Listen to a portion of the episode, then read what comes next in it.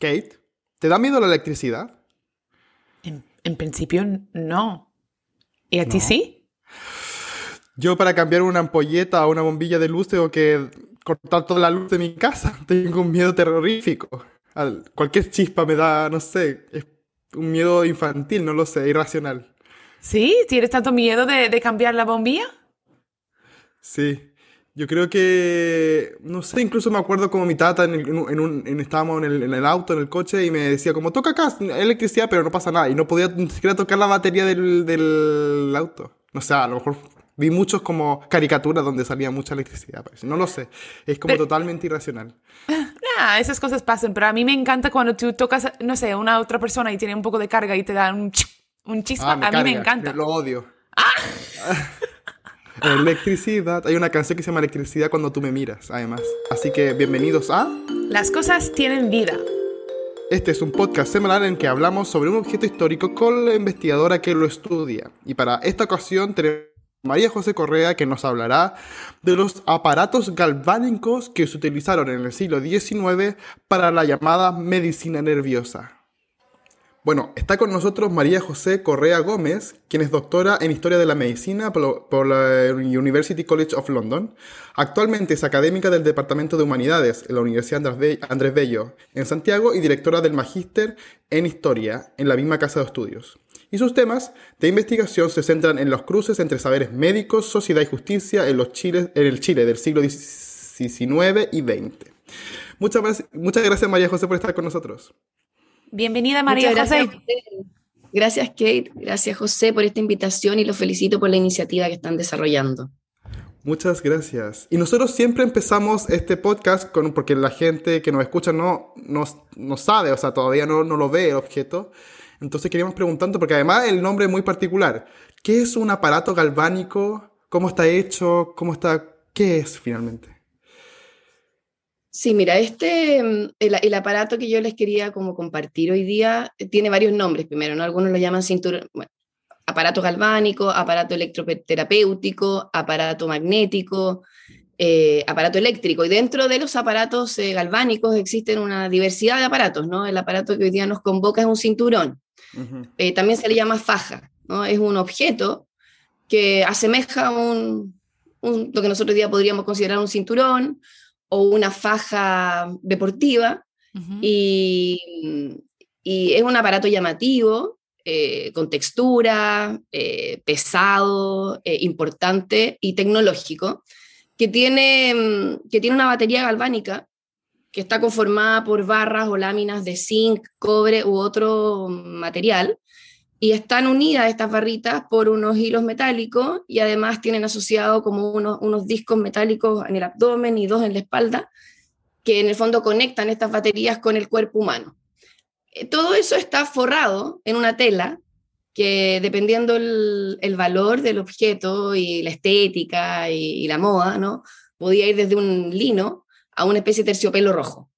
Eh, em, y eran objetos que se utilizaban eh, en la sociedad del 19 europea y latinoamericana, eh, para finalmente, como si pudiéramos resumir, su mejor uso es cargar el cuerpo. ¿no? En la medida que el cuerpo humano empieza a ser entendido como, un, como una máquina, ¿no? como una batería que requiere eh, cargarse, ¿no? este empieza, empieza, a ser como el mejor artefacto o objeto para cargarlo, ¿no? Después van a aparecer otros, pero es uno de los primeros en asumir ese vocabulario de cargar el cuerpo y nutrirlo con energía eso es. Qué interesante. Y por eso, ¿quién pensó que nosotros necesitamos ¿no? cargar nuestros cuerpos? ¿Quién era el inventor o cómo surgió este objeto? Bueno, o sea, durante el siglo XIX, eh, una serie de teorías médicas y científicas van a empezar a, a, entender que el cuerpo humano, a entender al cuerpo humano como una máquina, ¿no? Desde antes, en realidad, del 18, 17, desde que el, el corazón empieza a entenderse como una bomba, desde eh, que los nervios, el sistema nervioso empieza a, tener, a ser entendido como una red de, conexiones, ¿no? Eh, van a existir, va a, empezar, a surgir un vocabulario y explicaciones científicas para eh, que van a describir al cuerpo como, como una máquina que necesita cargarse y cómo se carga a través de la, electricidad. La electricidad es una de las principales fuerzas que aparece en el siglo XIX. y en el fondo el, el, cuerpo humano se pone ¿no? como en el mismo escenario de la ciudad y de otros contextos que están usando la energía para funcionar. ¿no? Estamos en el periodo, coincidimos con el surgimiento de la luz eléctrica, coincide, con el surgimiento del telégrafo y coincide también con que el cuerpo eh, es visto como una máquina que se cansa, que se agota eh, y que necesita energía. Y este es uno de los dispositivos que puede entregarle energía al cuerpo. Después, más adelante, vamos a tener, por ejemplo, toda la, toda la interpretación de la alimentación en base a las calorías, que también tiene que ver con la energía, ¿no? Pero esto, esto es antes, es entre 1860 que empiezan a aparecer estos aparatos, y en Chile los vamos, yo por lo menos los he encontrado a partir de 1890, 1900, de forma masiva, ¿no? Em, es súper interesante porque es como ahora para nosotros cargar es como súper cotidiano, cargamos el teléfono, el reloj, todo, todo, es, todo es cargable y que esto haya aparecido para el cuerpo humano justamente a finales del 19 es como súper, súper interesante. ¿Tenía un público objetivo? Eh, ¿Era para mujeres, para hombres, para niños? ¿Había como distintas posibilidades sobre eso? Yo he trabajado con un tipo de cinturón que es el cinturón Sanden, que es una marca que en el fondo lo he podido trabajar porque me encontré con una enorme cantidad de avisos publicitarios en la prensa y en la revista de la época. Eh, también porque me encontré con las inscripciones de patente, o sea, las solicitudes de patente que tienen que ver con la solicitud de tener, algo, de tener privilegios de introducción de un producto en el mercado y ser los únicos capaces de venderlo legalmente, ¿no? Mm. Eh, entonces, aparentemente en Chile, eh, para la primera década del siglo XX, la marca Sanden es, es, la marca que está presente, en el fondo que la lleva, ¿no? que se usa, que se publicita y que ocupa un lugar fundamental. He encontrado referencias anteriores a marcas que parecen ser más sencillas, ¿no? que no están patentadas, que podrían haber sido de factura local. Em, y, pero en términos generales, estos productos aluden a, primero a un, a un, usuario urbano, ¿no? O sea, uno, el, quien se agota es el, el, hombre o la mujer o los niños que están expuestos a las condiciones de vida que ofrece la ciudad moderna, ¿no? La educación, el trabajo de oficina, los ferrocarriles, la misma electricidad, hay teorías que dicen que consumen electricidad al cuerpo humano, o sea, hay todo un escenario eh, sobre el cual se duda, se sospecha y empiezan a aparecer soluciones, porque efectivamente hay ciertos sujetos que se muestran cansados, fatigados, enfermos. Eh, entonces, está orientado a, un, a, hombres y mujeres, principalmente, eh, que estén expuestos a condiciones de la vida moderna. Ahora, este cinturón en particular va a tener un mensaje sumamente masculino, porque el hombre o los hombres urbanos y trabajadores son aquellos que parecen exponerse más a esas condiciones de agotamiento, por el trabajo asalariado, eh, por el desplazamiento en la ciudad, etc. Y, por eso eran, como podemos pensar que, en parte eran un poco de bienes de lujo, ¿no? Como que, supongo que costaban bastante dinero, como qué tipo de dinero costaban y, cómo se ponían, se ponían todas las noches o una vez a la semana, cómo funcionaba esta parte. Eh, como gran parte de los productos médicos que se venden en ese periodo se presentan como objetos económicos, ¿no? Porque aquí lo que importa es ampliar la, la base de consumidores. Ellos, estos productos nunca se, van a, nunca se van a presentar en su publicidad como productos caros Mm, eh, o, difícil, de difícil acceso. Sí se van a presentar como productos que, y además como productos que van a ofrecer todas las facilidades para poder consumirlo, en cuota. Eh, bueno, la publicidad de esa época, una publicidad también muy engañosa, no está regulada, por lo tanto también es fácil encontrar eh, mensajes como asociados a una venta gratuita, a una entrega gratuita del, del objeto. ¿no? Y bueno, eso es parte de las estrategias publicitarias que tienen asociados otros costos por debajo. Sí, lo vimos hace poco porque hicimos un especial de Año Nuevo, medio desfasado, que hablaba sobre la máquina de escribir. También te la entregaban gratuitamente, pruébala por 15 días y no te arrepentirás, etc. Entonces, lo, lo sabemos. Y una consulta sobre, porque siempre está esta idea del, del, canon masculino, ¿cierto? Como esta persona vigorosa, no enfermiza, frente a como la mujer romántica, que las novelas la mostraban como muy de corta vida, la tuberculosis, etc. Pero ¿cómo, cómo se veía este hombre desganado, digamos? ¿Era una solución también para, para para llegar a ese canon masculino, digamos, de vigorosidad y energía, era como parte de, ¿se jugaba con ese elemento también? A ver, primero, eh, estas empresas, porque son empresas extranjeras, que lo interesante es que este cinturón se vende en China, en Japón, en Chile, en Brasil, en Estados Unidos, en distintas, la misma marca. Además, hay otras marcas que también circulan y todas comparten una estética muy parecida. Entonces podemos también pensar que este tipo de producto, que es una de las razones por la cual a mí me interesó y me interesa estudiar el mercado terapéutico de este periodo, es porque estos objetos funcionan como transmisores de una serie de ideas respecto a lo que significa estar sano, a lo que significa estar enfermo, a lo que significa ser hombre, ser hombre sano, ser hombre enfermo, ¿no? Entonces despliegan una cantidad de información sumamente atractiva. Y, esto, y esta publicidad en particular, este objeto en particular, tenía una muy buena cobertura, o sea, uno puede encontrar en el Mercurio, en, em, en el Diario Ilustrado, en Zigzag, eh, imágenes de un cuarto página con, o sea, publicidad de un cuarto página, siempre con imágenes del cuerpo y con textos, con experiencia de los usuarios, bueno, experiencia entre comillas, porque también es parte de la, de, la estrategia de marketing pero que nos entrega mucha información respecto a eso, ¿no? Entonces tenemos imágenes de cuerpos cansados, pero lo que más tenemos son imágenes de cuerpos que se que logran salir de ese, estado, de ese estado de neurastenia, que es una categoría bien usada, que tiene que ver con la fatiga intelectual y física, y, logran en el fondo como cumplir con lo que se espera del cuerpo moderno masculino. Eh, y es un cuerpo tonificado, es un cuerpo joven, es un cuerpo musculoso, es un cuerpo que se exhibe, es un cuerpo vigoroso sexualmente, porque también hace alusión a todo el tema de, del desempeño sexual eh, y desempeño laboral. Y es un, es un cuerpo que también, eh, como lo han estudiado otros historiadores que han seguido ya trabajando el objeto en otros países como en profundidad, se podría decir también que em, es uno de los promotores como de la idea del superhéroe, ¿no? De los superhéroes de mm. Marvel. O sea, el cinturón es un... Ah, claro. El cinturón es un signo sumamente presente y el cinturón se llama Hércules, mm. eh, el, el, el, cinturón Sande, el que estamos hablando.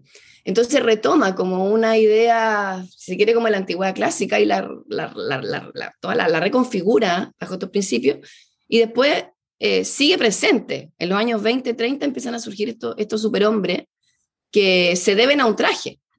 No, sí, yo no, no soy muy fanática de las historietas de ese tipo, pero por lo que me recuerdo, casi todos como que responden a algún tipo de artefacto, no traje que los impulsa en, en sus habilidades. Eh, entonces son, son, son objetos sumamente eh, potentes en, en, varios sentidos. También en términos médicos, o sea, a través de ellos circula toda una eh, nosología, una terminología médica que ayuda a que, los, a, a, que los consumidores o a quienes se sienten enfermos empiecen a identificar signos y los transformen en síntomas, ¿no? Mm. Entonces, e, es sumamente interesante como en varios aspectos. Es que me, me, interesa porque me recuerda de, de, los Instagram, de los anuncios de Instagram ahora, cuando la gente no paga por su publicidad de tener a alguien sacar sus fotos y vender los productos y todo perfecto, perfecto, perfecto, y no lo consumimos todos nosotros y ya queremos esos productos. Y quería saber, ¿era cómo funcionaba? Mira, eh, teóricamente, Claro, teóricamente responde como a una... Hay una explicación científica detrás que es compartida por la comunidad médica y eso lo podemos como asegurar porque para que cuando un producto se patentaba, había un comité de expertos que daba una opinión técnica. Y en este caso este cinturón fue evaluado por un doctor conocido, hay un nombre asociado de la comunidad médica de la Universidad de Chile, y que efectivamente valida, la, valida el proceso y es un proceso más conocido, porque en el fondo estos aparatos se cargan sumergiéndolos en algún ácido, vinagre o algo así, y después se los, se los ponen, ¿no? Eh, se supone que se utilizaban de forma constante.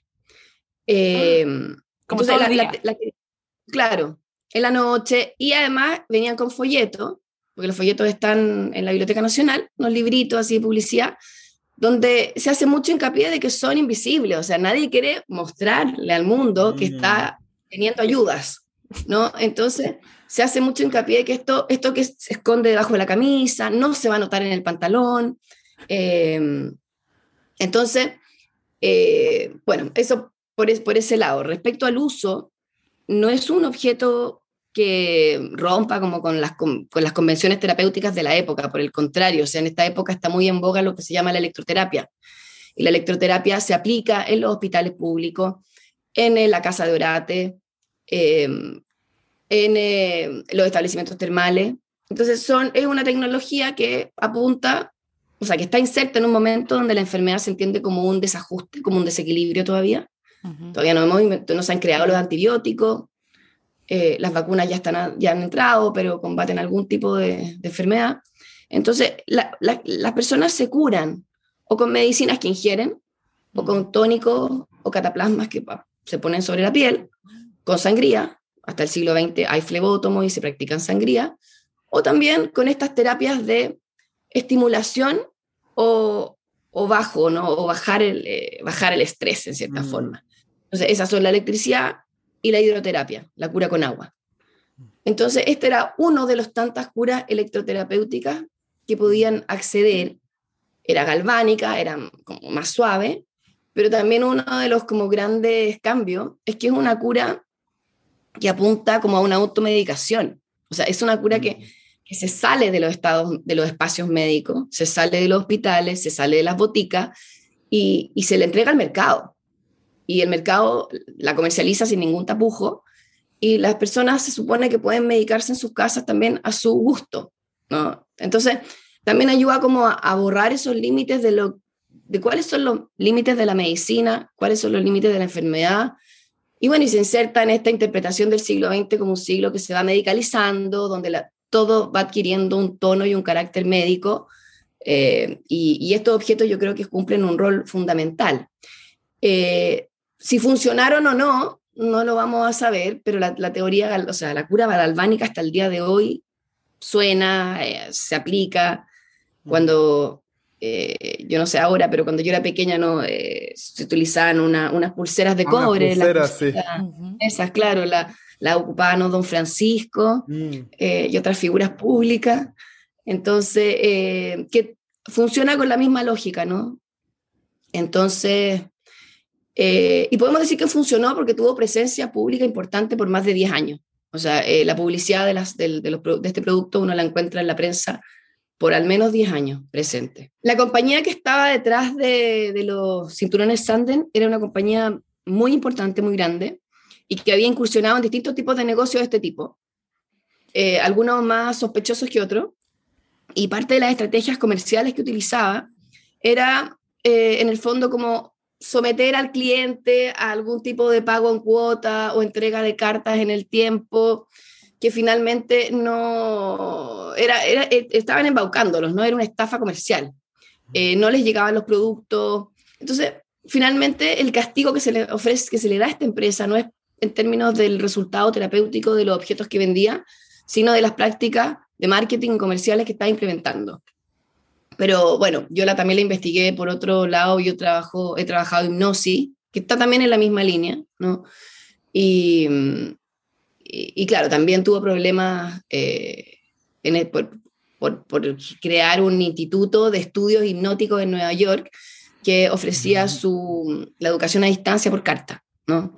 Y daba certificado eh, de titulación de hipnotizador. Acá tenemos un caso súper interesante que yo lo trabajo en mi libro, de un hipnotista, un hipnotizador que es demandado por, eh, es demandado porque, por, ejercicio ilegal de la profesión, ¿no?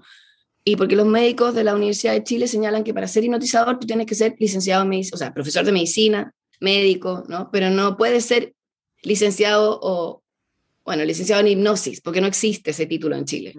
Y él aparece con su título de esta empresa, que es la misma de los cinturones. eh, bueno, no se la van a reconocer, no se la van a reconocer.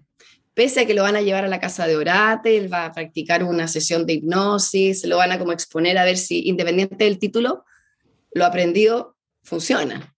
Pero bueno, mm. finalmente no va a lograr validarse, ¿no? Entonces, son instituciones paralelas que están compitiendo también con las fuerzas locales, ¿no?